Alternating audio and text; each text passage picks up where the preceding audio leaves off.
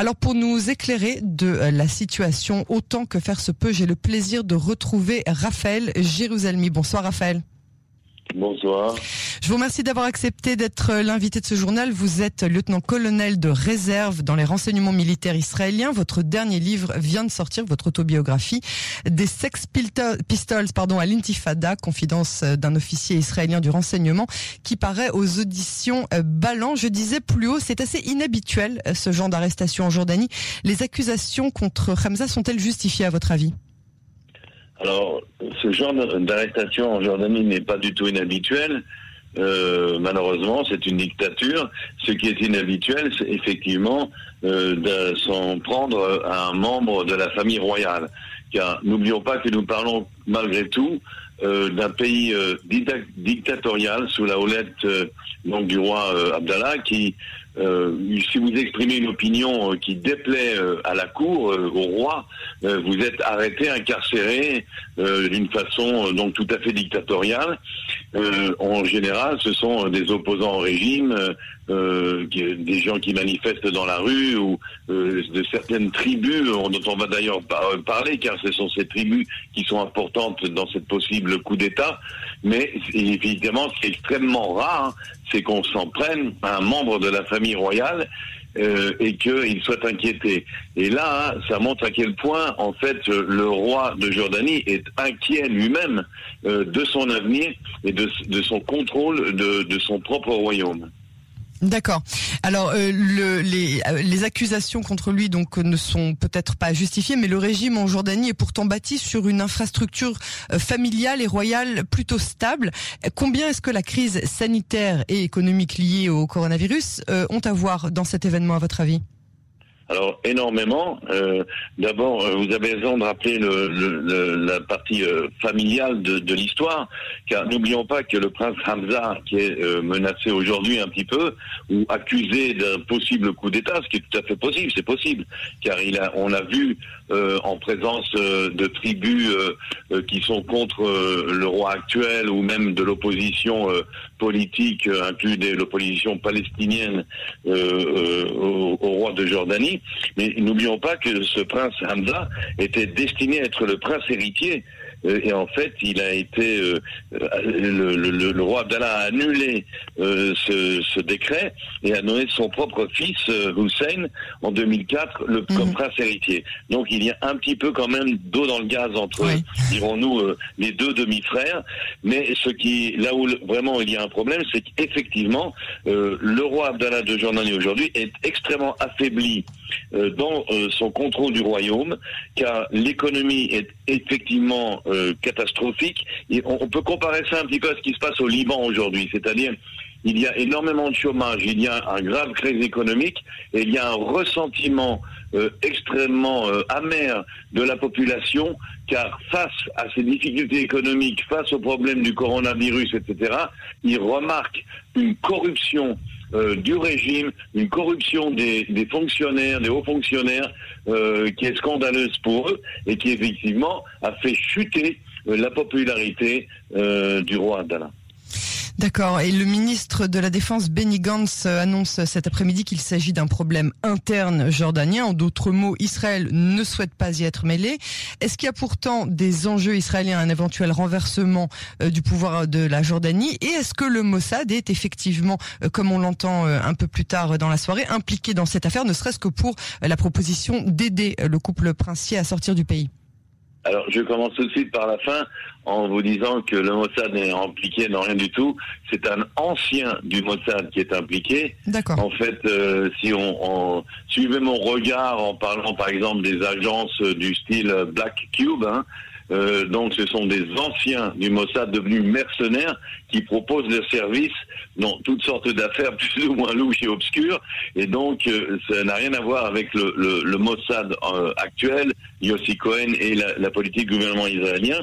Euh, ceci étant, par le passé, effectivement, Israël a offert plusieurs, à plusieurs reprises, même avant les accords de paix avec la Jordanie, toutes sortes d'aides discrètes et secrètes à la famille royale jordanienne. Euh, J'ai moi-même été euh, responsable de, faire venir des membres de la famille jordanienne en Israël pour se faire soigner secrètement, car il n'y avait pas encore la paix, euh, à Adassa, euh, des membres de la famille royale. Et puis, on, il faut nous rappeler surtout que la paix de la, avec la Jordanie est une paix qui a été euh, œuvrée, manœuvrée par le Mossad, et Fahem Levi, qui était le chef euh, de Mossad à l'époque, est devenu l'ami personnel euh, du roi Hussein de Jordanie, et que cette amitié a beaucoup contribué à, à, la paix. Alors, et derrière tout cela, il faut chercher effectivement, est-ce qu'il y avait véritablement une velléité de coup d'État? J'en doute un petit peu parce que on a arrêté que 16 personnes. Avec 16 personnes, on renverse pas euh, un, gouvernement ou un royaume. Et puis surtout, vous avez, comme vous l'avez cité vous-même, le chef de l'état-major de l'armée jordanienne, le général Ounetti, euh, était donc du côté du roi. Et si vous n'avez pas l'armée avec vous, surtout dans un pays comme la Jordanie, où le roi est en même temps le, chef des armées, si vous n'avez pas l'armée avec vous, vous pouvez oublier toute velléité, toute possibilité euh, de renverser le régime en place. Donc, donc a priori, euh, ils n'ont pas de raison valable de le maintenir euh, séquestré, de le maintenir, entre autres mots, prisonnier et de l'inquiéter. Alors pourquoi est-ce quels sont les, doutes à votre avis qu'ils peuvent avoir contre lui? Je pense qu'il s'agit effectivement d'une punition euh, pour. Euh, il a quand même euh, le, le, prince Hamza donc euh, a quand même euh, eu le courage, dirons-nous, malgré la, la, censure qui existe en Jordanie, mhm. de condamner une certaine politique, une certaine conduite de, du gouvernement, de parler de corruption et de prendre parti. il a, il a, il a jamais rien dit évidemment contre le roi lui-même, mais de prendre parti pour certaines réclamations qu'ont la population euh, jordanienne, les tribus que j'ai mentionnées euh, qui ne sont pas hachémites. Hein, et n'oublions pas qu'en Jordanie, il y a beaucoup de tribus et que la tribu royale, les hachémites, n'en sont qu'une euh, parmi d'autres. il y a aussi le problème de des personnes qu'il fréquentait. Ces personnages qu'il fréquente, le prince Hamza, sont des personnages qui ont été influents à la cour, qui ont surtout beaucoup de rapports avec l'Arabie saoudite et avec un monsieur qui s'appelle MBS, Hein, le prince héritier d'Arabie Saoudite, qui lui a certaines vues sur la Jordanie et certaines vues surtout sur la protection des lieux saints. N'oublions pas que la Jordanie est responsable euh, des lieux saints à Jérusalem et que depuis euh, des, décennies, l'Arabie Saoudite lui dispute ce droit et voudrait acquérir ce droit donc de, de surveillance des lieux saints à Jérusalem. Et donc, il y a ici, il y a toujours eu entre l'Arabie Saoudite et la Jordanie des relations assez ambiguës. Euh, n'oublions pas que à la base, la famille hachémite de Jordanie est une famille de la Mecque et qu'elle contrôlait la Mecque et que les Saoudiens ont conquis euh, la Mecque, ont conquis en fait la Jordanie, on en fait l'Arabie Saoudite, et donc il reste entre eux tout de même, dirons-nous, de l'eau dans le gaz euh, qui dure jusqu'à aujourd'hui. Et je ne je mettrai pas au-dessus de tout soupçon euh, MBS dans cette affaire. Mohamed Ben Salman. Et est-ce que, euh, est-ce que donc Israël a un enjeu quelconque à la, au renversement de la stabilité du régime jordanien, à votre avis? Alors aucun. nous espérons, nous devons compter sur une stabilité en Jordanie et continuer avec qui est au pouvoir. Alors évidemment, s'il y a un renversement du régime et qu'il y a un nouveau roi ou un nouveau chef d'État, nous devrons faire avec euh, et, préserver nos accords de paix. Euh, nous préférons une stabilité, nous préférons euh, continuer avec le roi Abdallah, qui en fait, lui, nous en veut plutôt, car Israël, en fin de compte, n'a pas tenu toutes les promesses de l'accord de paix. Euh, on, a, assisté récemment à quelques échauffourées entre guillemets entre le roi de Jordanie et Benjamin Netanyahu euh, pour des choses qui paraissaient un petit peu mineures, mais qui n'étaient pas nécessairement. Euh, il n'y a, pas vraiment euh, de, de, de bonne vibration en ce moment euh, entre les deux gouvernements. mais cela étant, Israël soutient le roi actuel, le gouvernement actuel, la stabilité en Jordanie, et on en veut pour preuve que dès que cet incident a eu lieu, une des premières choses que euh, les Jordaniens ont fait, c'est à travers leur armée, donc au niveau militaire, ils ont averti la liaison militaire de Tsahal et les ont tenus au courant des événements.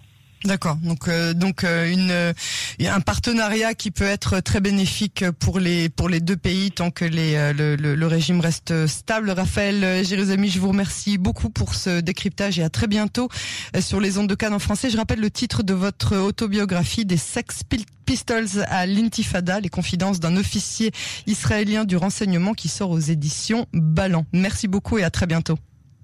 Au revoir. Au revoir.